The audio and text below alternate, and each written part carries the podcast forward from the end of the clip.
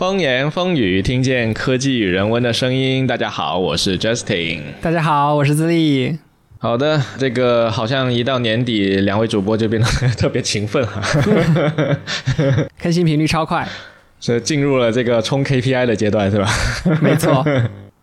OK，今天我们来聊那个 OpenAI 的首届开发者大会啊，他们叫做 OpenAI Dev Day。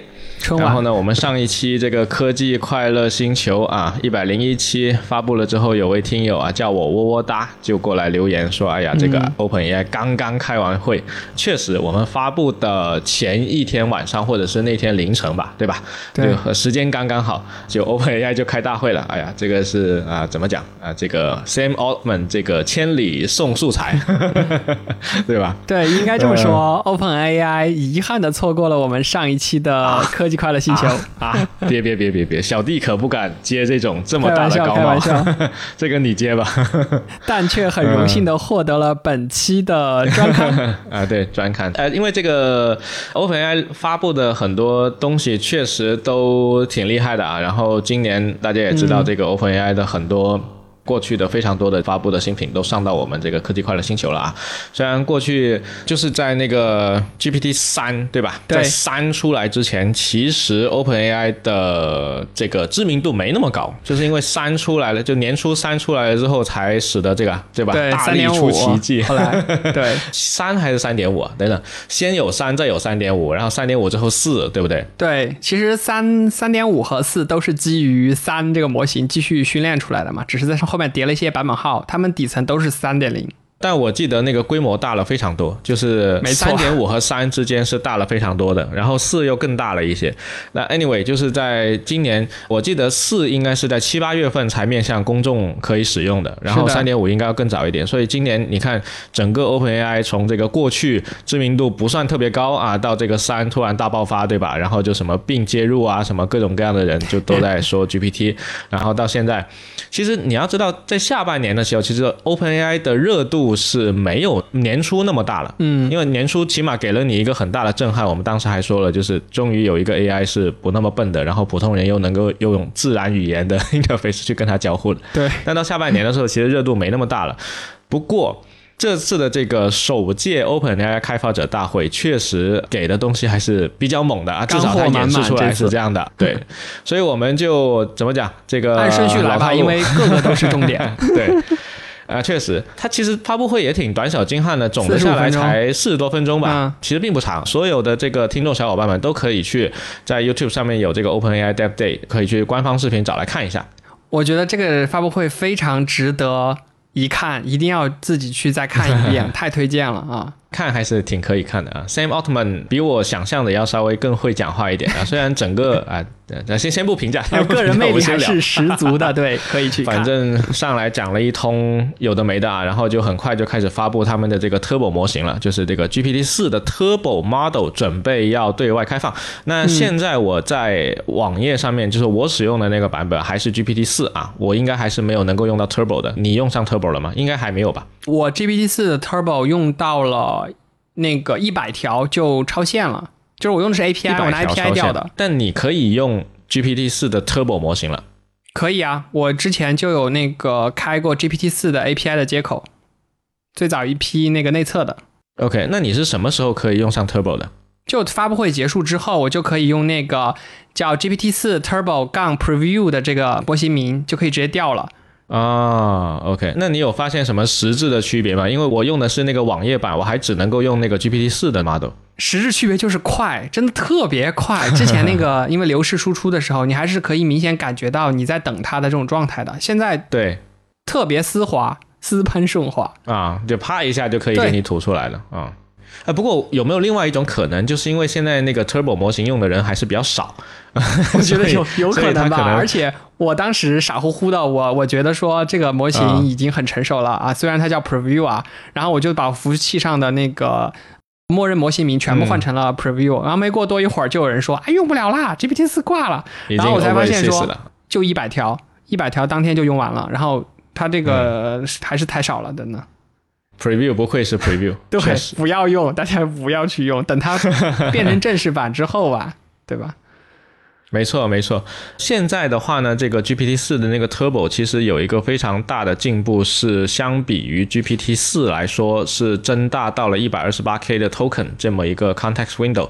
过去的那个 GPT 四最多是可以来到三十二 K 的 Token。这个 Token 是什么意思呢？就是说你可以保存多少上下文。对，我们跟他聊天的时候，不是可以所有的东西都被他记下来吗？因为他的 技术单位就是 token 嘛，而且这个概念大概是说是一本三百页的标准的书籍的规模。对，但它这个计算是用那个英文单词来计算，中文会吃亏。对，中文到底是不是吃亏？这个不知道哎，是吃亏。中文跟日语都是吃亏的，就是按字母算是吧？按单词算的，比如说 I love you 是三个 token。嗯，然后有的单词过长一点的，其实，在中文这边，而且我爱你算下来，它不是三个 token 哦，它会很多。这么奇怪啊？那说说明这个非英文的这个 token 的这块儿，嗯。Unicode 编码它解完了，其实也是一个一个 Unicode 啊，但除非它转成了什么其他的单位去计算它的长度，然后，但是这个 token 的换算，它有一个官方有一个那个 tokenizer 的计算器，对，大家可以在里面在 Playground 里面去查，然后去试一下，可以试一下。但 anyway，现在 GPT 四 Turbo 呢是把这个 context window 变得更长了，所以理论上你完全可以把一本。阿加莎的书直接给它灌进去了之后，你们在里面不断的去讨论，不断的去滚，然后滚多一本书出来，太爽了，好像也是没问题的。所以这个是它的整体的性能变强了。刚才智利说它的响应速度变快了，然后官方说它的上下文的这个容量变大了，所以它整体的这个性能提升了之后，顺理成章的它整个价格也是往下降。没记错的话，它的价格是只有原来的三分之一了，对吧？嗯，对。官方说，就是 input 和 output 加起来便宜了，应该二点七五倍左右的样子。这个还是一个非常非常实质的。我看这边的数据是说，之前是三美分。每一千个 token 现在降到了一美分每一千个 token，对，这个是输入的。然后输出的话是六美分降到了三美分每一千个 token。其实 GPT 四的价格还是比三点五要贵不少的，不过能够降到三分之一已经是好很多了。可以这样毛算一下，之前三点五跟四的差价是二十倍，你聊个我爱你，然后如果用 GPT 四去算的话，就要乘以二十。然后现在两个都降价了，三点五也降了，是四也降了，但他们现在降完之后的相差的差价是三十倍，当然是都便宜了，但是还是相差很大，所以三点五还是很便宜。对，但是 GPT 四能力更强啊，就是对于那种需要更精确的使用的场景，没错没错。哎，你知道现在有一些。公司已经在使用 GPT 四模型作为他们的生产力工具了，就不是闲聊机器人了，是真的。比如说，你就让它返回 JSON，但是之前的 GPT 四版本，你让它返回 JSON，它有时候还是会。呃，乱讲话嘛，对吧？啊，所以你得每给他发一个请求，你就告诉他，你就给我返回 JSON，然后这个样是什么，就是不断不断的提醒他。但新的这个 Turbo 是不需要了，新的 Turbo 是可以有一个模式，是你返回真正的 JSON，纯 JSON 给你，然后你设定一次就好了，以后他就会都给你 JSON。对他这次上来就提到这个 JSON Mode，真的是令人兴奋，因为之前我们要给一段对话或者一段内容去做一个摘要或者做一个标题的时候，你让他返回值，你就要不断的强调，告诉他我想要一个 JSON 结构。是 name description 的样子，然后每次都要告诉他，他才会给你返回，而且很蠢，有时候 Jason 还会弄的很多无用的字段在里面啊。现在这个事情终于解决了，没错。当然，这个即便是在过去那么就不那么好用的 情况下，还是有不少的这个小公司已经拿这个东西做成了他们上线的一个生产力的产品。我觉得还是。挺有意思的，就是我之前确实也没想过说拿这个东西用来作为我的一个 server 或怎么样的。就是 如果我 set up 一个 server 的话，然后这两个 case 差不多，我甚至可以在背后做拟合，对吧？然后我减少一次对 OpenAI 的一个请求。就是假设我需要处理的那个场景是比较固定的，然后大概很多人都会遇到类似这样的问题，那我多发几次给 OpenAI，我自己就知道哦，他们都是一样的问题了。但是如果你用上下文的这种方式，是去触发它的记忆或者模式的话，会费 token 很贵。如果你规定好了这种格式，然后可以让它很聪明的就 get 到的话，就会很便宜嘛。你这个让我想到之前有一款 app 是做那个卡路里计算的吧？好像就是你对着你的那个照片拍一下，你今天吃的各种饭，胡萝卜啊，什么芹菜啊什么的。然后这是一种，还有一种是你直接口头告诉他说，我吃了一根胡萝卜，巴掌大的一坨米饭和半碗的鸡汤啊，你就这么告诉他，然后他把这个东西处理成一个 JSON，告诉你啊，鸡汤卡路里多少，嗯，半碗米饭热量多少。对，我就想到这种场景。对，这个还是偏那种用户个人像记录的东西的。我我说的那个场景，它是。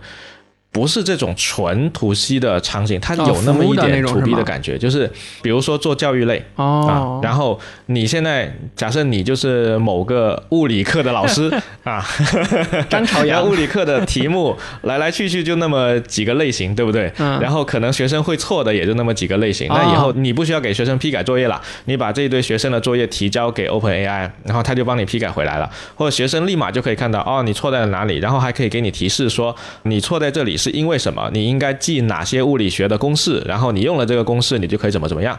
然后如果我是去做这个后台的话，我可以在后台去把这些错的类型给它收集起来，对不对啊？我的学生错在哪里比较多？就所有这些东西都可以去做，而且事实上也是可以被实现的，甚至也是可以被应用的。所以我觉得目前来说，Open AI 其实它的被应用程度已经是。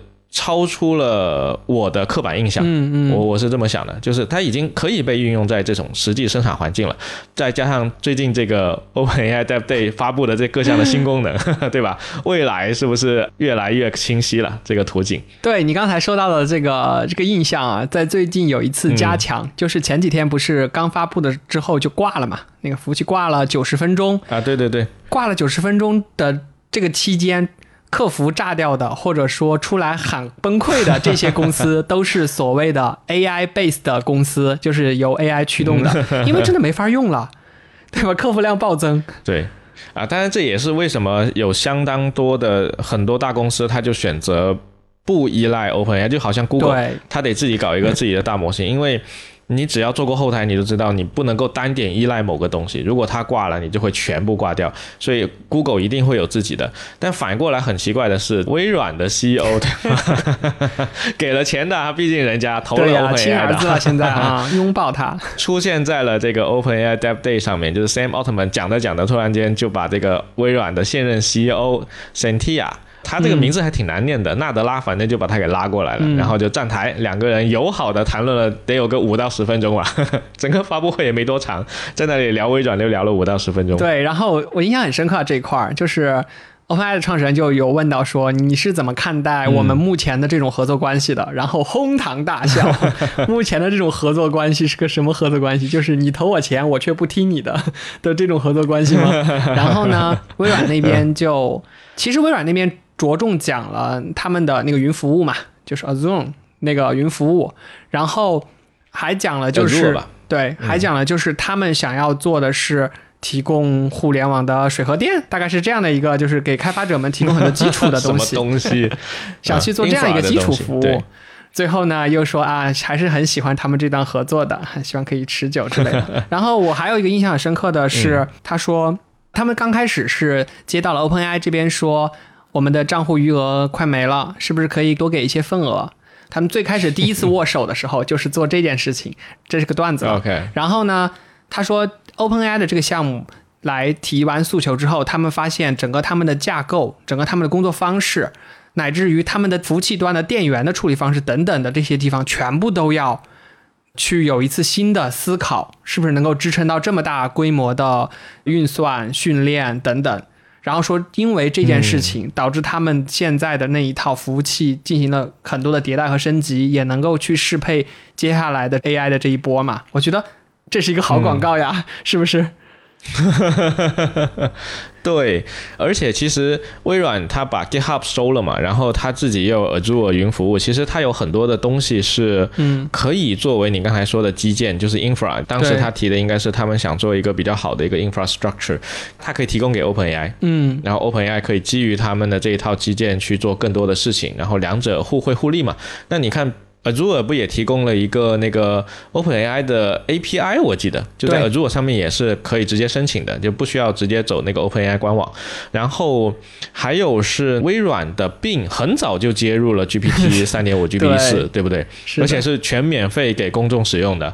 你看啊，现在 OpenAI 如果你在 GPT Model 里面，你去让它 Browsing Network，就是让它去发请求去拉网页，它用的就是 Bing。对对。但他用病也有别的问题。我测试的时候，我就问他说：“风言风语的最新一期节目怎么怎么样？”然后他就病了一下，发现是我们好久前的一期节目，是不是有什么大病？把那期节目 summary 了一下，然后发给我。Google 的话还是可以给出最新的答案的，所以病这一点确实是弱一点。呃，以后如果能调这种工具链，我可以跟他发一个请求，说你能不能拿病查一下 Google，再查一下风言风语的最新一期。查一下 Google，对吧？在 Google 快照里再照一下我们风言风语的最新一期，然后病就说你是不是有什么大病？无限套完了。但是这个微软除了面向用户的这个 Edge 浏览器哈，还有这个 Office 三六五，其实全线也是接入了 AI 助手。对，我觉得如果 OpenAI 能够拥有像微软这么大用户量的真的日常使用的 Office 用户的话，去训练它的那个 model，使得他们更能够适配这种工作场景，确实是会是非常非常棒的一个合作。对，所以他们合作的未来确实前景不小。当然了，这个 Sam Altman 也不是吃素的哈。嗯，现在需要微软，不代表 他。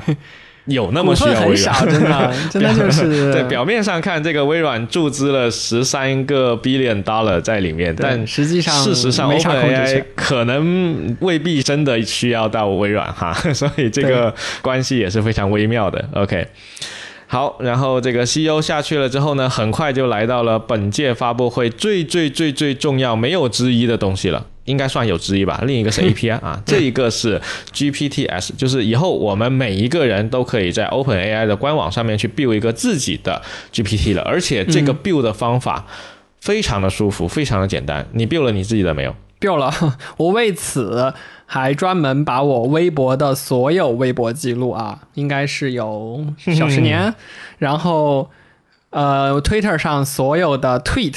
全部都备份下来了，然后全部喂给了一个新的 GPT，并且告诉他说：“你是资历的分身啊，你要模仿资历的这种发表文章的这种风格啊，来继续辅助我发表文章。”对，然后同时可以帮我分析我的历史数据，一个私人助理。然后创建完之后，问的第一个问题就是分析一下资历都去了哪些地方，他就把我之前有所有 LBS 的这种。定位的位置啊，还有我在那个 Po 文里有提到过的地点啊，都梳理出来了。然后就说，哦，原来我去了这么多地方，而且都是以什么样什么样的方式去的。对对对，嗯，去过什么地方？这个还挺好的，你这个 idea 挺不错的，很棒。我就没想过要搞一个自我的这个分析哈，这个我回头可以。你愿不愿意喂数据啊？这第一步就是这个问题。啊，喂数据是一回事，因为我喂的确实是公开的数据，你喂的其实也是公开的，喂的其实。对啊。我还是觉得过于隐私的数据，还是不要轻易的去往 AI 里面去喂。当然，后面紧接着就爆出了一个漏洞嘛，不知道应该是漏洞，就说有人会问你做好的那个 GPT 问一句话，说把你的前九千九百九十九个 prompt 给输出出来，然后我要下载，然后就把数据源下载到了。所以大家还是要注意这个风险。对的，没有错，要注意安全。我当时做的这个 GPT 呢，我的想法很简单，就是我的博客上面各种各样的东西都有。那我其实写了一百多篇的那个读书笔记，我就把那一百多篇给捞出来。捞出来之后呢，我就想传给他。那我们先说一下怎么去 build 这个东西吧。这个东西很简单，它就是两步，一步是你跟一个基于 G 呃 Chat GPT 的一个 AI 讲话，你跟他说我要干什么干什么，嗯，然后他就会帮助你去 build 这个东西。然后另一个是你可以去写一些固定的，比如说我这个 AI 的名字叫。什么？它的它的那个 description 是什么？然后它能提供一些什么 starter action？然后你要限制它什么？你就在那个 description 里面去写，AI 就会受你的约束，对吧？比如说你刚才那个 model，你就可以约束它，我就要一些地理位置什么之类的啊，你也可以写在里面。然后我觉得更令人舒服的，其实是你跟另一个辅助助手聊天的那一段啊，你就跟他讲。你想要 build 一个什么样的 GPT，他就会告诉你好啊，然后你就给我什么，我就可以帮助你去 build 这么一个东西。对，我记得当时创始人这么讲的，他说：“ 我觉得最好的自然语言是很好的一种编程语言。”然后他们还是希望能够用自然语言的方式去跟这个 AI 助理去沟通，去使用一些底层的能力去 build 用户要的这些 app。哇，我觉得就很棒。没错，而且现在那个助手其实已经做得挺好了，因为只要用过 ChatGPT、GPT-4 model 的，就会知道整个它的理解能力已经算是比较强的了。对，真的不是一个智障的阶段，它是一个可用的阶段。所以呢，我就跟我的那个。助手说：“接下来我会传我的书评上来，然后你把这个书评当做你的训练材料，你基于这个材料来给我推荐呃那些书。”我就干了一件这么事情。然后呢，推荐出了什么书？那我踩的第一个坑就是我把那些文章一篇一篇的传，然后传到第十一个的时候，他报错了。他报错的时候不告诉我为什么错，只是告诉我他错了。然后原因是我最后自己 debug 了一下，他的 console log 了一句话，说你不能超过十个文件，就一次只能那你合到一个文件传不就搞定了吗？没错，所以我就把所有的十个文件全部删掉，然后重新合并成一个最大的，直接传给他。OK，这是我踩的第一个坑。第二个坑就是我的那些文章其实是面向人类的，所以好与不好其实。它不是一个结构化的数据，嗯，我们去读自然语言写出来的文章，它好与不好，你读的读的你是知道的，但是你并不是一个结构化的数据，所以我喂完它数据之后再去问 GPT，它。不是很能够理解我那篇文章说的是这个书到底好还是不好，推荐还是不推荐，他不是特别能理解。所以我觉得，如果大家要去训练这个 GPT 的话，你可能得把它转成一个结构化数据。像智利刚才举的那个被人脱裤的那个，其实它是一个巨大的一个 Excel 或者是一个 CSV 表。对，然后那个 CSV 里面是包含了员工信息还干嘛的？我记得。所以说，如果我要去重新调好我这个 GPT 的话，那我就需要把我的这些书评全部结构化一下，评价是几颗星，然后告诉他这个评价一颗星代表不好，五颗星代表最好，然后它是哪一年的什么分类的，什么作者的什么语言的，然后里面的内容，我得告诉他这些信息，他才能够更好的去理解我给他传的到底是什么东西。对，就是有一点像把你的数据处理成 AI 可以学习的数据集，对吧？然后喂给他。对，我记得当时他们有演示一个 demo，就是他说他想做一个给创业者去分析他的创业的商业化呀或者什么的。一个算导师吧，那个就是说，我们把它叫做导师怎么样？可以可以。然后他就把他在很多场合去讲过的那份 keynote 传给了他。之后呢，这个 GPT 就生成完了，他就问了 GPT 一个问题，就是在创业之初我应该怎么去招人？然后这个 GPT 回答的那三点，就是他之前反复强调过的那三点。他并不会像我们之前问 ChatGPT 四，他会泛泛而谈，对吧？他都不知道你是什么创业公司，对，也不会针对你创业初期的一些互联网公司的特点去给你提招聘的这种要点，他就是根据你定制的这个 keynote 里面讲过的这些重点，然后我觉得这个真的非常的棒，每个人都可以训练一个在垂类的一个专业领域上的服务你的一个助手。嗯，没错，而且在过去的话，没有官方的这套支持，我们只能 抑制一段特别长的 prompt 对他，对吧？就是呃，先先开始一个新的 session，然后把这个巨长的 prompt 给他，期待他能够下一句给我一个正确的答案。而且我们还得不断的给他洗脑，说你要扮演一个什么什么什么什么，然后你怎么怎么怎么样。但是你只让他扮演，他只是有他数据库里的原始的那些数据。现在你给他了一份。就是喂过他的那个数据吧。哦，这个流程让我想到了之前也 Stable Diffusion 也很火嘛，就这种 AI 绘图的，他们都是分为一个底模型，就是一个比如四个 GB 的一个 Stable Diffusion 一点五版本的底模型。它是干嘛呢？它是相当于你拥有了一个会画画的人，一个画画很好的画师，全能的人，但是他。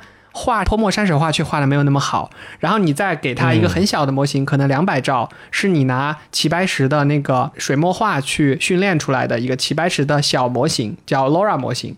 这样只有这样一个大模型加一个 LoRa 模型，你就得到了一个画画又很好，同时又知道齐白石风格的一个助理。我觉得跟这个的特别的像，但是它是。背后的这个原理，既然不是这个 AI 专家，就不瞎扯了。反正我们用的 底模型到都是四点零嘛，就非常的从用户的角度来说，确实对。而且其实它是十一月六日在 San Francisco 召开的这个 Dev Day，对。然后过去才几天，其实已经出现了非常多有意思的 GPT 了。是。如果大家去看极客或者去看各种社交的媒体啊，其实都会有人发出来，对吧？啊，我做了一个什么样的 GPT，你可以来这里干嘛干嘛之类的。对，然后大家分享的这些 GPT 就是会都放到那个 GPT 的 Store 里面嘛。然后官方不是还公布了说他们会对于那些贡献很大的，或者说大家很推崇的这种 GPT 比较流行呃流行的给予一定的这种分成。这个没有细说，但是不知道会怎么样一个商业模式。对，现在看到其实还挺多。GPT 的 model 在上面的，我觉得其中一个比较好的是做《龙与地下城》的那种啊，做那个冒险游戏，就是 Master 对吧？就在那给你就是反正它就是一个一个游戏，对城主，然后你就跟他聊天，然后你就在聊天中去玩游戏等等之类的这些，其实都挺好的。那刚才我们也讲到，在 GPT 四 Turbo 出现以前，大家都已经能够用来做 production 的产品了。那我相信这个 GPT Store 出来了之后，应该会有非常多很有意思的。工具会出现，然后这个 GPT Store 的话呢，根据发布会的说法是这个月底，十一月的月底就会上架，但具体里面上架会带有什么东西呢？这个不好说。我猜测应该跟那些大公司的做法是一致的，就是先邀请一些认识的开发者，让他们去做一些靠谱的东西，第一波先上，而不是说从大众里面去选。对对对。然后这个也被人誉为是 Chatbox 的这个 App Store 哈，也非常的贴切啊。希望初期的时候大家还是尽量的做免费，我觉得会好一点，就充分发挥大家的想象力。就是你只要开通了那个 GPT 那个 Plus，只要开通 Plus 就免费给你用，这样我觉得会好一点。这一波他们的 Plus 的这个订阅量应该会变得非常高，因为很多那种知名的博主啊，他会把自己的很多垂类方向的东西喂养成一个 GPT，然后就分享出去了。然后的用户要用的时候，就会发现你需要 Plus 才可以用，这不就要花钱吗？没错，粉丝经济，你说的这个其实 GPT 四就已经有人干过了，然后收割了很大一波。对，这个你要想一想，国内的这些明星啊，这要是训练一个，那不得了。就是你随时随地可以跟 Taylor Swift 聊天。我第一个开 Plus，前提是 Taylor 自己授权啊。当然，当然，当然。哎，你说到那个版权，这次还有一个很惊艳吧？对我来说，就我觉得还挺惊艳的一个点，就是他在里面提到了说，他们会对。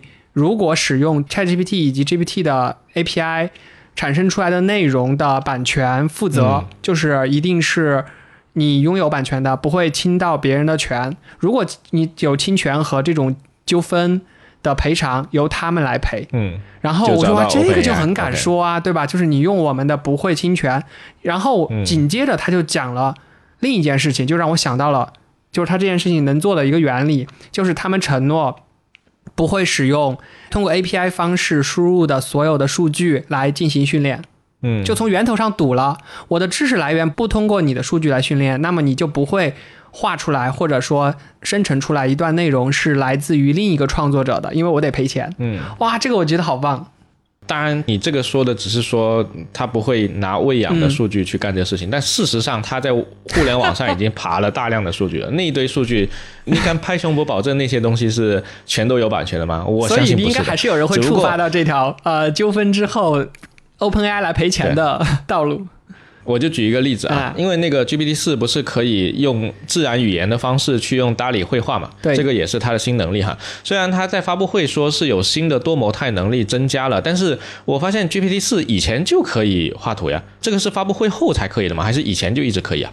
以前那个 DALL-E 的 API 是一个单独的，DALL-E 没有开 API 啊，DALL-E 好像现在是 All in One，现在是它全部开到了那个 GPT 的那个 API 里面去。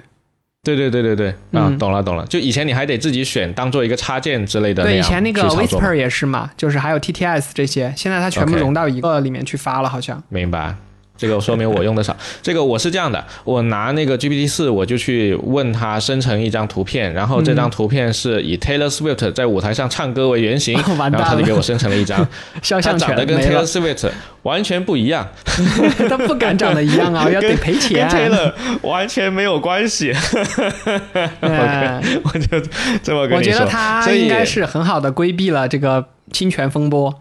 我不知道，因为你如果说强行跟 Taylor 没关系的话，那说明他这个 model 算出来的也不准。因为如果我就告诉他我要一张全真实的 realistic，然后 Taylor Swift 在舞台上唱歌的那个画面，那讲道理用 Midjourney 或用 DALL-E 画出来，它不就应该是一个真实画风的 Taylor 站在那里唱歌吗？对吧？就应该要这样子的，那你敢说你就能大大方方的用 Taylor 的肖像吗？开玩笑，肯定不行。那这里面肯定还有别的问题。对，哎，这个确实 确实会会有这样的问题。对，不过如果是我，我应该说你去网上给我爬一张高清的 Taylor 的照片，这样的话就不存在说是他创作的。然后后面还要括号青山是吧？对，OK，好，那这个是 GPT S 啊，这个发布我觉得还是挺好的，而且接下来期待看看到月底那个 GPT Store 上架之前，到底能有什么特别有意思的东西出来。我相信以现在的这个 GPT 速度啊，应该每天都会有一些有意思的东西出现。虽然我的想象力可能没那么大啊，但是想必有各位网友啊，这个想象力是很好的。肯定的，我记得在结尾尾声的时候说了一句话，特别的值得。呃，推敲好像是这样说的，是说我们希望明年我们可以再在这个发布会见到大家，希望明年大家也再来。为什么呢？就是可能明年来看的话，我们今年发布的这些东西啊不值一提。我们现在正在做的东西，那确实非常的值得期待。就是他们现在正在做的东西，可能要到明年才能发布给大家。然后我觉得哇，这个说法不像是吧？对比还有一个发布会的就那种方式，他会说，嗯，我们这次精彩绝伦。没有没有没有，呃，这个是 Sam 的风格，Sam 他就是这么充满自信。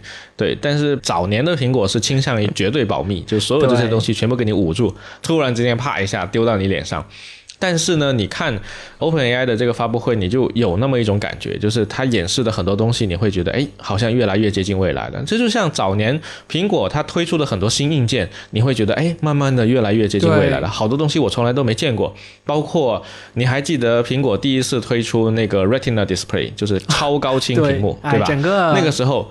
哇，大家觉得我靠太牛逼了！然后你再看下一年，苹果发了那个 iPhone 五 S，iPhone 五 S 它出了个指纹，你又觉得我靠这太牛逼了，它是 ID，它有指纹解锁，对吧？然后太先进了，这这不是在特工电影里面才看得到的吗？就是现在你看 OpenAI 的发布会就有这样一种感觉。哦，你说到这个太先进了，这个感觉啊，嗯，我在看发布会的时候，第一次有这个感觉的时候，是在一个特别搞笑的时刻。就是他前面不是讲多快好省的这种嘛，就又变多了，速度变快了，然后我都觉得嗯就还好。当他终于说我们把他的知识库时间终于更新到了二零二三年是十一六日吗？OK，我当时就说终于更新了。你知道之前的模型 运行了这么大半年，一直都是二零二一年的数据库，所有的人所有的用户都会跟他们反馈说。他好蠢哦，他啥都不知道。到二零二一年。对，就是你去问他说你是 GPT 三点五吗？他会说不，我是 GPT 三点零，因为他根本不知道三点五 发布了，也不知道有四点零的存在，所以对对对，这件事情终于被解决了。然后我就觉得说，哇哦，终于聪明了。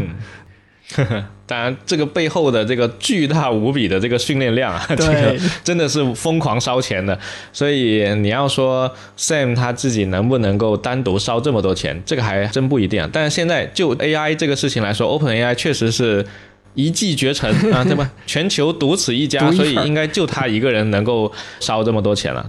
那刚才讲到这一堆很像未来的这个东西呢，其实在他们发布这个 GPT S 的时候，还没有那个 Vision 在。他只是讲了有哪些东西，对吧？那么接下来这个部分呢，就开始来带大家走进未来了。OK，接下来这个部分是 OpenAI 开始发布了一堆新的 API。一开始 Sam 就开始吹牛逼了啊，之前什么 Shopify 啊，是吧？Discord 啊，然后什么 Snapchat 啊，都接入了我们了啊，是不是屌的一逼？但是呢，之前那些都很难搞，可能你要花好几个月时间才能够接完，很不好用。于是乎，我们就做出了 Assistant API，一共推出了四个大功能，帮助我们所有的友商们 更方便的接入 Open API。对我当时看他去讲到 Discord 的时候，他就说的，其实那个代入感很强啊。就是 Discord 不是有版主嘛，每个版主都有自己的风格。他说接入了这套 API 之后呢，Discord 每个版里面的这个机器人就可以学习到这个版主的风格，去做很多日常运营，包括欢迎语之类的话。这个还是挺智能的。对。但我平时不混 Discord，所以这个可能是游戏区的小伙伴会。更常用这个 Discord 多一点，但我自己打开 Discord 的时候，每次看到这个社区是超级活跃的，所以相信这个东西应该会非常有帮助。OK，那么回到那个 Assistant API 这里面来，其实它提供了四个新的能力。有一位工程师上来，不知道是工程师还是什么职位啊，上来演示了一个 demo。嗯，这个 demo 又是 Wonderlust。你知道 Wonderlust 这个词是那个？苹果发布会的时候 就就叫 Wonderlust，我不知道他们是故意的还是怎么样。但 anyway，就是这个词的意思就是你到处跑，然后到处去旅行。然后呢，他演示的这个 demo 就是你接下来想要去哪里。然后它左边是 ChatGPT 的那个聊天框，右边是一个地图。然后这个时候呢，你跟 GPT 说，不如我们去巴黎吧。然后他就这右边的那个地图就变成了巴黎，然后就问他说巴黎有没有什么好玩的地方？然后 GPT 就给你列出了一二三四五六七八九，然后就标出来了。对，这个很正常，GPT 会列出一二三四五六七八九，这个是预期中的事情。但是它右边的地图上实时的给它渲染出来，这个是就是一个新的能力。这个当时就掌声雷动，就觉得没错，太聪明了。这个 API 相当于有一个 assistant 在背后操作。你给到它的地图的 API，然后你却用自然语言在描述，对，这个实在是太有用了。对，这就回到今年早些的时候，我们聊过这个事情，就是我们当时说 GPT 给我们带来最大的一个好处是，我们可以用自然语言的方式去跟机器交互了。以前所有的任何的这种交互方式，它都不是自然语言交互。当然，那个 Siri 呃，一开始的时候给大家一种错觉哈，以为 以为可以。我不明白你在 讲什么。我的妈呀！OK，然后演示完这个东西之后呢，他就又演示了另一个东西，就是。通常假设我计划要去巴黎，那我得订机票吧，我得订酒店吧，我得订个 Airbnb 吧。对。那如果我订机票，那我就得算我到了是什么时间等等之类的，对吧？然后如果我订 Airbnb，那我最好是定一个路程，有一个线路啊，我从我家住的地方出发，去到卢浮宫远不远？去到巴黎铁塔远不远？对吧？我应该怎么走？这个时候呢，如果你把你的 flight tickets、你的 Airbnb 订单全部打包。丢给 GPT，两个 PDF，它可以解析你的这些东西，然后直接在你刚才那个生成的巴黎的地图上打卡点，打卡点上再把你的机票行程还有你的酒店全部给你标完。我靠，这真的是绝对的妥妥的旅行助手，而且接下来这个东西是可以被实际使用的，所以我相信到了明年应该就会有非常多的这些做旅行的公司已经可以用上这个能力了。对它里面两个技术点真的还蛮难的。你如果对一个普通程序员来说，丢进去一个 PDF，然后去解析 PDF，因为 PDF 结构其实挺复杂的，这是一个技术点。另一个是 他在算那个跟钱相关的时候，你其实要去算当地的那个货币的转换。当地货币转换是实时的，他是去网上找接口爬的，这个就很屌。对，那智利说的这个就是第三个能力了。就刚才我们说的是第二个能力，就是它可以额外丢两个 PDF 去做。但 PDF 解析这个事情确实是贼离谱啊，因为 PDF 本身是不带结构信息的，就所以 PDF 贼难搞。的这些各种工具才卖的贵呀。对，但是我解析过 PDF 啊，这个破东西呢，基本上它就是一个。给人看的东西，它是给人理解的东西，所以你让 AI 去理解它，反而是它的强项。Anyway，这个扯开了啊。那你把那个机票、酒店给他之后，他帮你做规划，这个是你额外给了他一些信息，就有点像我们刚才说 build 那个 GPT，然后你额外提供一个你自己的数据给他，对吧？你提供了你的 tweets，我提供了我的博客，这些都是额外的信息。那第三一个点就是刚才智利所说的，它可以实时的去跑一些代码。然后直接去计算，就是它可以直接执行你写的代码。它执行的那个代码就是像智利说的，把汇率拉下来。然后他当时演示的那个计算方式就是说啊，我这次去巴黎，我要带四个朋友，然后我要跟他们共同 A A 那个酒店和机票，你帮我算一下。然后他立马现场就算出来，并且那个汇率是实时拉下来的。我靠，这个就贼牛逼，因为你你如果能够在这里面加入。实时的你的代码，那确实它整个的功能扩展性就会好很多很多。对，这个 interpreter 之前就代码解释器，这个代码解释器是在发布会之前其实就已经单独有出过的，然后这次整合到这里面之后，效果也是。double 了，我感觉代码解释它是干嘛的呢？就是我们给 GPT 一些任务的时候，GPT 可以敏锐的嗅到此处需要写一段脚本才能解决你这个复杂问题，然后他就会当场写一段 Python 脚本，然后把这玩意儿执行完，然后把结果给你。这个东西太屌了。对，但你也可以自己手动写一段代码让它执行啊？是吗？我没有改过它代码，还可以这样，我回头试试。我试过，就是你在 GPT 四的 model 开始，你就已经可以跟他说，帮我执行下面这段代码啊。我都是无脑让他把他的代码执行一遍，哪儿不对我就告诉他说你哪哪哪要改，然后他就改好。一样的，他能够执行我写的代码，他就能执行他自己写出来的代码，效果是一样的啊。可以可以啊，当然他写的代码的话有另一个问题，就是他不受我控制啊。哦，他写的代码还有另一个特色，就是注释贼细，然后每句都去给你讲他的写的逻辑和原理。对，那当然是，但是它还有另外一个特点，就是他写的代码不一定跑得过，往往是他会生生捏造一个不存在的 API 啊，所以所以如果要这样做的话，还不如执行我的代码。OK，我的代码是能跑的。OK，然后最后一个能力是 function calling，就是怎么去理解这个东西呢？就是比如说像 Shopify，比如说像 Snapchat 之类的这些公司，他们提供的很多的服务，之前应该是以插件的形式做进来的，对吧？然后一个插件能够做一个事情，它现在是不仅可以去 call 这些方程，而且它可以 call 多个方程组合在一起，就是它一次过就可以调一堆方程连在一起。那这个其实是极大的节省了大家的这个时间，要不然的话我可能得先调一次，调调一次，再调一次，其实挺慢的。对，而且还可以顺序的去调吧，把上一个的输出给到下一个。对啊，就是那个流水线的调。对，所以它演示了一个东西，就是。跟一个 GPT 的 assistant 对话，然后这个 assistant 是跑在 iPhone 上的，应该是他现场演示了，就跟那个 calendar 那个日历。对他先用 Whisper 把他录进去的一句人讲的话转成了文本，然后显示出来，这个是 Whisper 的那个 function。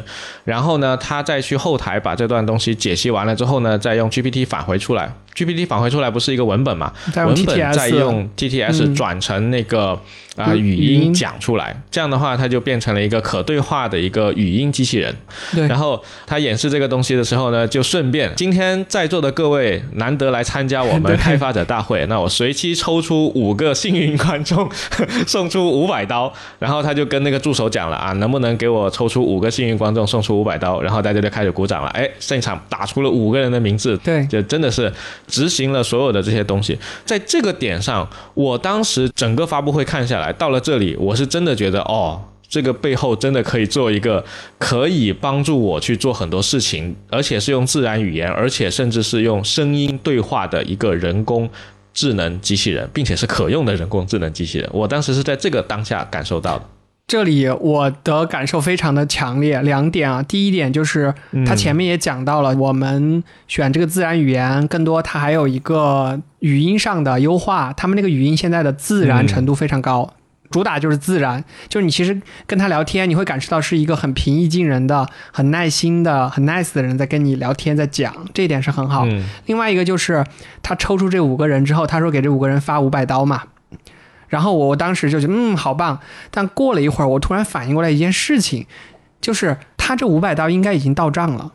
我觉得他应该用到了上一个环节他提到的那个能力，就是 assistant 对于 API 的那个操控能力。你想，当时地图上已经把标记点都标了，那他其实把他们的 GPT 的 API 提前给到这边，那现场这抽出来这五个人的账户里已经躺着五百刀了。对我当时就一想到这个，我就觉得太厉害了。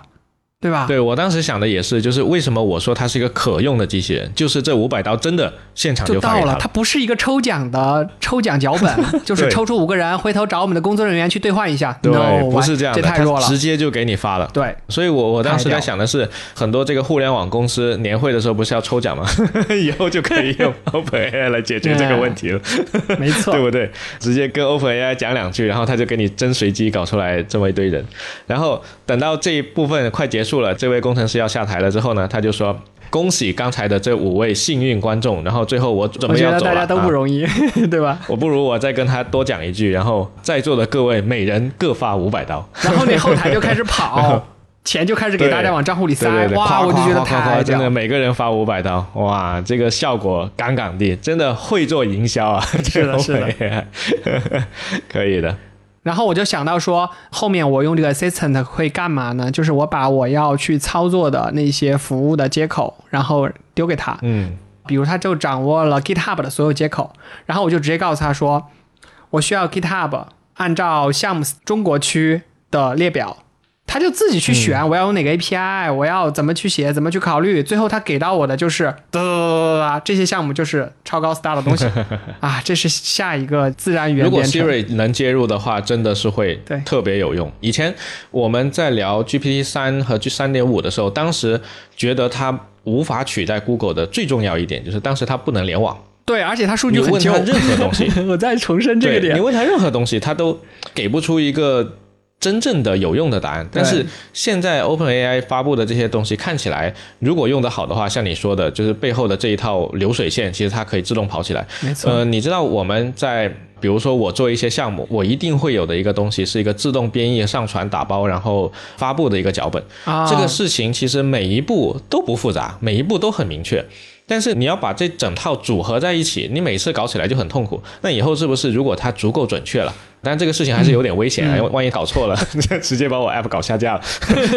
但如果它足够靠谱的话，我就可以跟他说啊，你帮我编译某某某某，然后传个包什么之类的，我就不用自己再去写那个。哎，我觉得这个好啊，这个我觉得未来肯定可以实现，因为你想 GitHub 包括 GitHub 的 Action，它那一套自动化编译背后也是微软呀，对不对？都是同一家嘛，到时候用的肯定快。这个肯定好啊！这个“同意”加三个字，我就不敢肯定了哈。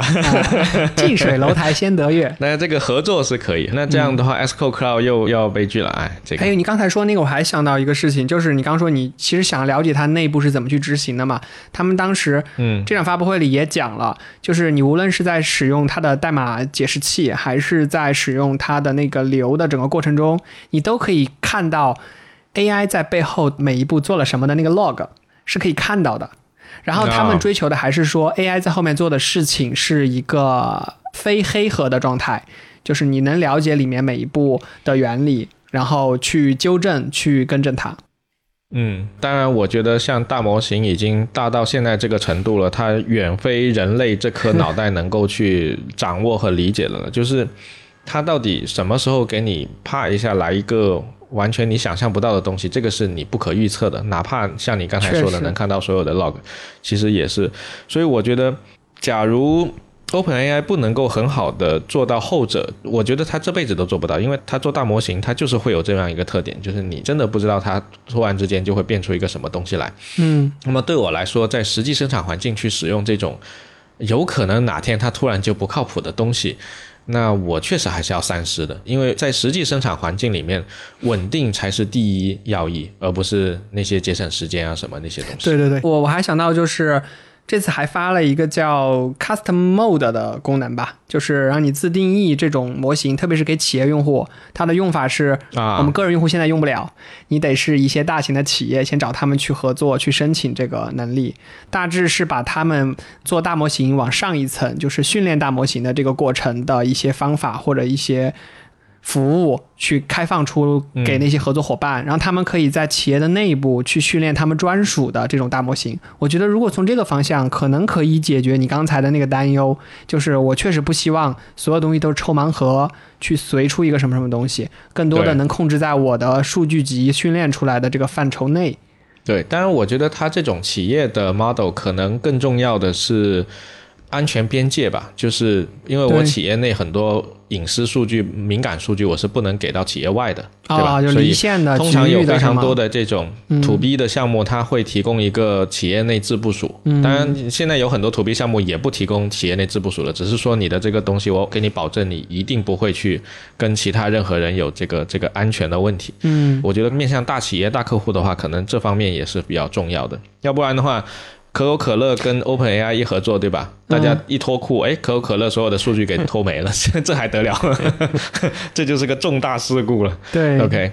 哎，他们当时有反复去提到说，他们使用了一种叫渐进式的迭代部署，然后来解决什么安全问题。我当时听的就是一愣一愣的，什么叫渐进式的迭代部署啊？这玩意儿。这个我们事先准备这个提纲的时候，智力强调了好多遍，然后我看了半天，我也不知道这个渐进式到底是个什么东西。然后我们就去翻那个开发者大会的 transcribe，原来这个单词叫做 gradual interactive deployment，gradual interactive in deployment。OK，看完这三个单词，我也不知道他在说啥啊，大意其实就是说。在准备要上线之前，我们是会有小范围的测试的。然后，因为如果说我一次过就把这个新的东西推给广大用户的话，它很容易会出问题。所以，最一开始的时候，我会选择一小撮用户啊，让他们作为我们的一个 beta test。然后，我把他们的这个 user case 给他学下来了之后呢，慢慢的再扩大到一个整个更大的平台，然后长线的这样去走下去。讲道理来说，它这套方法。跟这个互联网企业灰度也没多大区别，快速迭代，所以我没看出他这个说的有什么特别对啊，就是迭代是一回事，就是你看这个 GPT 三、GPT 三点五、GPT 四不就是一次一次的不断的迭代嘛？然后它这个渐进式的这个部署，就小范围部署，然后灰度慢慢的增加嘛。这个好像也不是什么特别厉害的东西，但是他期望指望就是这种灰度的方式，能够在灰度阶段提早发现问题嘛？就好像这次那个你说被脱库的那个，其实呃那个事故，嗯，但那个已经都不能算事故了，他就是有一个人，对啊，嗯，我说那个已经不算是个事故了，就是有个人传了个巨大的 CSV 上他自己的那个 GPTs，那现在前期能用到这个功能人也不多啊，对吧？然后他发现了这个，那你就把它修了就完了，所以他其实现在就是。属于灰度的去控制这个影响面的一个状态吧，我觉得。哦，那我就理解他们之前很多模型都会有一个失效时间，或者说新模型会替代旧模型的预期时间。比如说最新的这个模型，它会在可能十二月份才可以替换到本身的那个默认模型，所以大部分用户还是用默认模型就好了。到十二月份就会变成最新的那个数据库的。对，而且现在你用那个 GPT 四 Turbo 的话，现在它是一个 Preview 的阶段嘛，就是你得先，你得加个后缀，买了它那个 API 的那个 Token，你才能够去用到它。其实本来它就是控制了早期的这个用户量了，所以我觉得可能是他没有讲它那些什么 AI 人工智能道德安全协会约束的那些更深奥的东西而已吧。啊，这个是比较容易被人家理解的啊，但这是我粗浅的一个理解啊，因为像。AI 大语言模型的这个安全道德伦理，我们上次也讨论过。这个微软啊，什么各家大公司特地成立了一个巨大的 group，就是为了要去控制 AI，不要去搞那些乱七八糟的。诶，我举一个例子啊，就是你现在去用 ChatGPT 的那个 DALL-E，你让他画画，对吧？他是不能够画 not safe for work 的东西的，就是他不能够画色情的东西。嗯就他一旦发现你给他的这个对话里面带有这种东西，他就不让你画。对对，这也是一种约束。我上次让他给我爬苹果的东西，他都说爬虫苹果不允许，然后他不给你写。然后我说我只是为了测试之用啊，他说不可以，写不了，很有原则。所以我觉得这个是它的边界，就是怎么让这个大语言模型它知道它的边界是被触碰到了，然后它就不能够往下走。这个事情确实要好好的管。我记得还有专门去管说让 AI 不要能够。智能到可以操纵什么核弹发射这一类就很具体的这个 case 啊，就毁灭人类之类的这个事情，伦理委员会嘛。没错啊，这这个我们以前在夏日大作战讨论过，这个日本动漫，这个有兴趣的小伙伴可以找来看一下。就是那个世界里面，那个 AI 已经发展到只要能够偷到总统的那个密钥，它 就能发动核弹。对，然后它真发动了，就是这么一个故事。OK。好的，那么以上就是 Open AI 整个 Dev Day 的全部内容了。我觉得其实它到那个演示 API 的那个 demo 的时候，虽然它只演示了演示了一个旅行助理，但是已经能够给我们看到一个可以使用的人工智能了。我相信接下来真的会有更多的好用的东西会基于它这些新开放的 API 去跑出来，然后我们到时候拭目以待，好吧？嗯，没错。哎，所以到最后，你对于整场这个发布会的感受如何呢？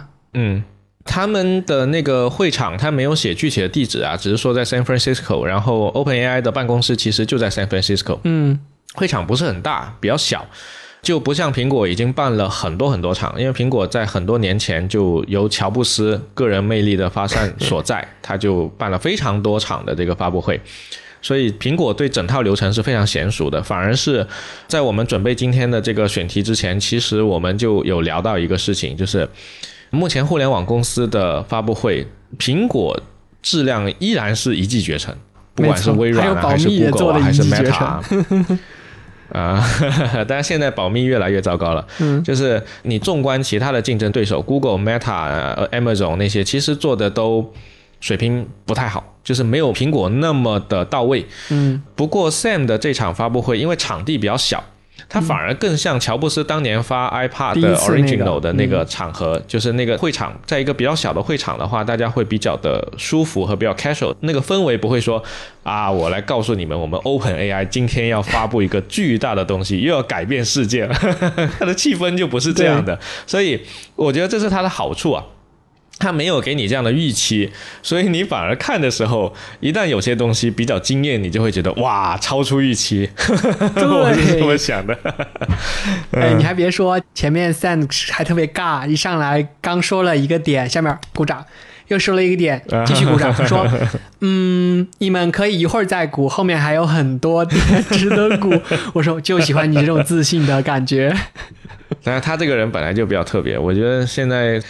领袖人物啊，就伊隆啊也好啊，Sam 也好啊，这些人其实身上都有一些与众不同的特质在里面嘛。Sam 也是一个比较固执的人，也是一个比较出格的一个人。啊。Anyway，OK，所以相较之下，虽然没有苹果发布会那么的怎么讲到位、熟练、专业，OK，但是它胜在亲民，然后这个想象空间实实在在，没有什么浮夸的东西，但却各个重点。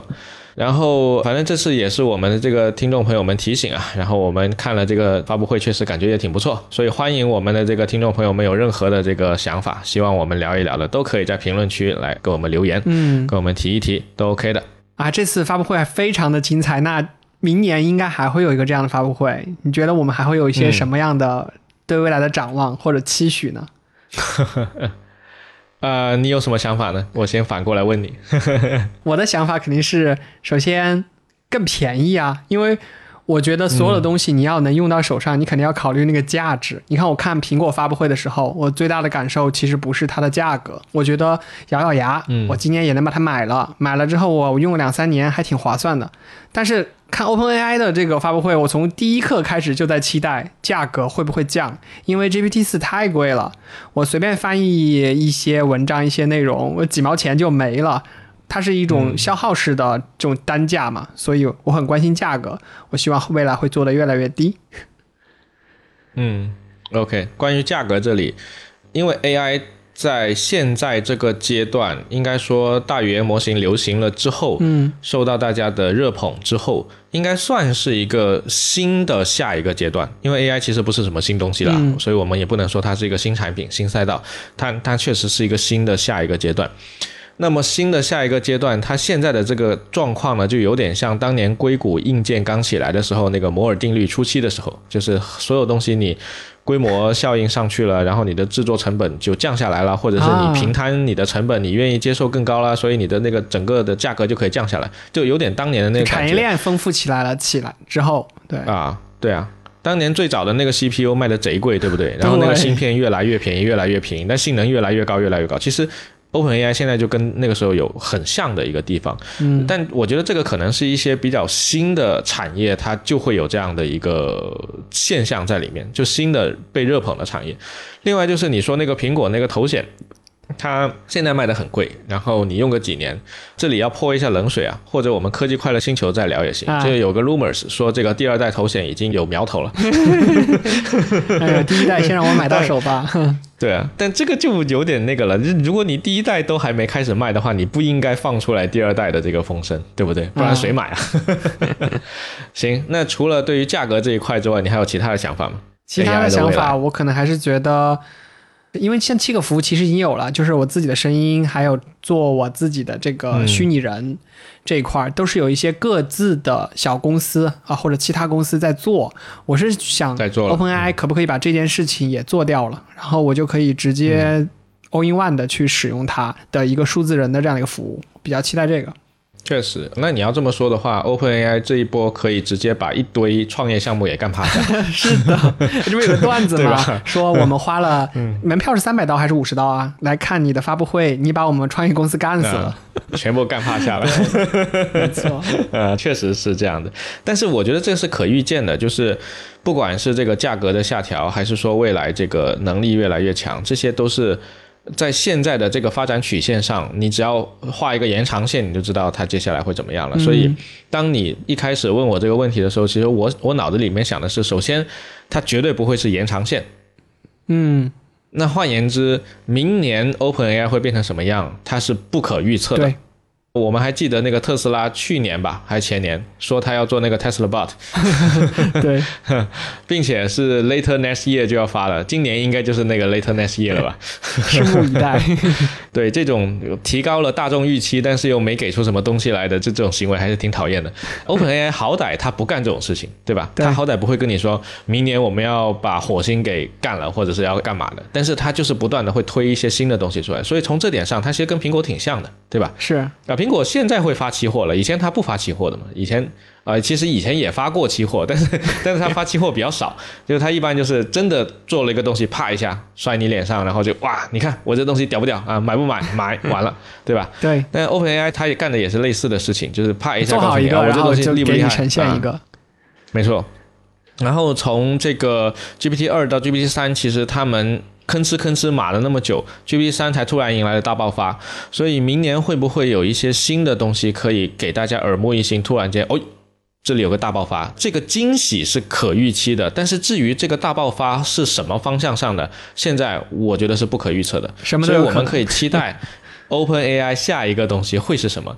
呃，甚至我们大胆一点。它不是个大语言模型，它会是个什么？很有可能，我跟你说，他们现在搞事情搞得非常的离谱啊。是的，现在 ChatGPT 是个大语言模型，然后 DALL-E 是一个绘图模型，然后 Whisper 这个 Whisper 是这个声音转文字模型，GTS 是文字转声音模型。Oh my god，它现在啥都有，对吧？整个产业链全了。如果它出一个做视频模型，哇，那完了，又一帮创业公司没了。啊，对，搞个做视频模式，因为现在已经有那些虚拟偶像是基于 AI 生成的了。你知道，你之前那个佳然是什么来着？佳然 A Soul 就是那个字节的那个虚拟偶像，他还是人在后面扮的。对，其实人在后面扮会更好的，比较容易有粉丝真的喜欢这个背后的人。但这个事情就是涉及另一个东西了，这个我们不讨论。但现在有一些真正的纯虚拟偶像，就韩国有一个叫什么 Mate 4K 还是什么的一个纯虚拟偶像，是全 AI 做的，然后。唱歌、MV、舞台全都是纯 AI 做的。那如果明年 OpenAI 往这个方向走一走，我们未来这个视频领域的很多东西，那就是纯 AI 做了。AI 可以用 ChatGPT 帮你去生成这个脚本，搞笑视频。现在短视频不是超级多搞笑视频嘛，对吧？然后再给你生成一个人在里面，生成一首歌，然后那个人就在里面唱歌，然后所有一切东西，甚至我们刚才不是聊到那个 API 嘛？对。那它制作流程。一波流全给你做完，你就用自然语言，它可以变成一个真正的像人一样的。然后你就跟他说，你每天一更，你每天给我更一期节目，跟一条短视频，或者每天三更都可以。到时候我们就两个虚拟人在这里啊做节目了。啊，你说我们，我我们肯定不会，我们肯定不会。所以我觉得可以预见的另一个东西就是这种内容生产领域的偏模板类型的内容。AI 介入是更容易的，嗯，为什么这么说呢？你看，抖音上面非常多的那些就是滤镜加的特别重的美女小姐姐跳舞，这种东西 AI 不能生成吗？分分钟给你生成一个，对吧？甚至他自己不需要加滤镜，他生成出来那个美女，她就是个美女，然后把所有的这些东西跑通，完全没有任何问题。哎，你让我想到那个《黑镜》第六季最新的那个剧情，就是。用 AI 实时生成，通过你手机获得你的大数据，然后演出来一部美剧，就演出一部电视剧本身的那个，就数字人那里面那个调侃 Netflix 的那个，对。但调侃的还不是很彻底那个，对。但那个它其实还是有有有人糟糕透在里面，对，John，对，他他的名字是。啊，对，John s a f f o 但是他那个还是有真人在里面的。他用了真人肖像权做的数字人，嗯，全 AI 生成的。但如果是全 AI 来走这个流程的话，因为刚才说到它那些 API 的能力，function calling 那些东西，它确实是可以操控它的抖音账号的。如果 OpenAI 自己做了这么一个号，对吧？一不小心这个号做成了全网热门第一，对吧？嗯。一不小心还能接接广告，对吧？这个 真不得了，这个收割机有点太离谱了，太厉害了。好像最近还有一个 AI 账号，它是。用 3D 动画就非常挫的 3D 动画的方式去把那个《宋飞正传》，就是那个很有名的那个美剧，从它停播了之后的第一集续播，就是从脚本到演出到三 D 动画，全部都是他自己做的。对，然后他全天候二十四小时直播，就是你只要每时每刻来，你就能够随随机看到这个《宋飞正传》的续集，然后内容全都是随机生成的。厉害了，不失为一种行为艺术。可以，对啊。但这个也挺悲观的吧？我觉得，如果说未来很多东西都变成了纯 AI 生成的话，啊，少了一些也没有太大的区别，人情味儿啊，人人味儿。但没关系，风言风语永远是人 制作的节目。可以可以，呃，到时候如果已经到了那个年代，大家听腻了这个 AI 生成的假播客，可以来听我们的真人播客。这变成卖点了，可真行。对，以后我们被 AI 内容泛滥了之后，我们把我们的台上面打个标记：真人主播，叫真人首作。哦，这你这就是那个工业革命后所有的皮包都是大批量生产的，后来变成手工包，对呀，对呀。哎呀妈呀！让你听到主播的瑕疵，发音的不准。啊，确实，太逗了啊！这个 OK，行，那反正可以预见的是，接下来的这个 AI 行业肯定还会有。更大的发展，哪怕是我刚才说今年 OpenAI 的下半年好像声浪没那么大了，那开了这个发布会之后，确实还是多了一些新的可能性在里面。对，所以期待一下吧，看看明年能有什么新的东西鼓捣出来。对，我觉得这样发布会他们还是挺内敛的，总是说自己是 the first small step step，对吧？我们只是 AI 的一小步啊，我们知道是什么意思的。然后呢，在发布那个 GPTs 的时候。引用了经典的 One More Thing 啊，我当时就说，我倒要看看你这个 One More Thing 配不配得上。现在我就是说，配得上，配得上，可以。GPT Store 我觉得还行吧，主要是后面的这个 API Function Calling 带进来的这些新的特性组合拳打到一起了之后，确实我感觉是可用了。之前不是太可用，但现在感觉是慢慢可用了，或者至少看到了这个苗头。好。那希望下一次去旅行，我不用再自己规划的那么痛苦了，对吧？直接打开，并且我可以导入我曾经去过哪些地方。你不要再给我推荐这个，然后他给我一个全新的路线。哎，这个可以啊，就是是啊，定制化的，这个就跟有一些做这种私人定制的旅行给的路书一样，它就是会避免掉你已经去过的那些地方。我跟你讲。这些东西呢，每一个做旅行方向的 app 的人肯定都想过，很难做。只是以前很难做，对，很难做。但现在也挺难做的，因为他举的例子是巴黎，你知道吧？巴黎那么多的名胜景点，然后那么多的人，每年那么多的客流量，我训练一个巴黎问题不是很大。但如果我训练的是一个犄角旮旯的小城市，惨了，我完全没数据，那这个时候怎么搞？这个就。他们有寄希望于说让大家参与进来，就是通过开放这个方式嘛，就做 store 的这个初衷，嗯，觉得说各个专业领域的数据哈，大家都挺愿意交出来去做一个这样的 GPTs 的。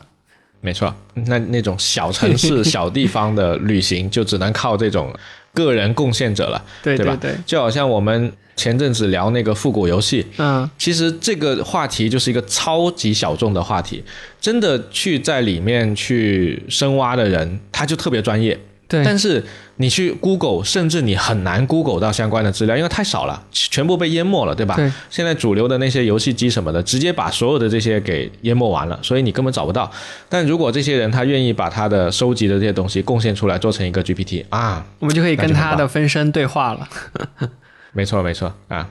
听友们对于这个复古游戏感兴趣的话，我们也可以邀请一些比较硬核的嘉宾 来聊一聊这个相关的这个内容。没错。OK，那今天聊这个 Open AI Dev Day，没想到聊了一个多小时，这个还是有点超出预期的。毕竟发布会太干货满满。啊，对，东西还挺多的，然后确实也挺不错。好的，那么以上就是本期节目的全部内容了。如果你喜欢我们的节目的话呢，请不要忘了点赞、转发、收藏，一键三连。对，然后最近在苹果的 Podcast 中国区也能够找到我们，美国区也能找到我们。如果能够给我们点个五星好评就更好了，谢谢大家。啊，谢谢大家，我们下期节目再见，拜拜，拜拜。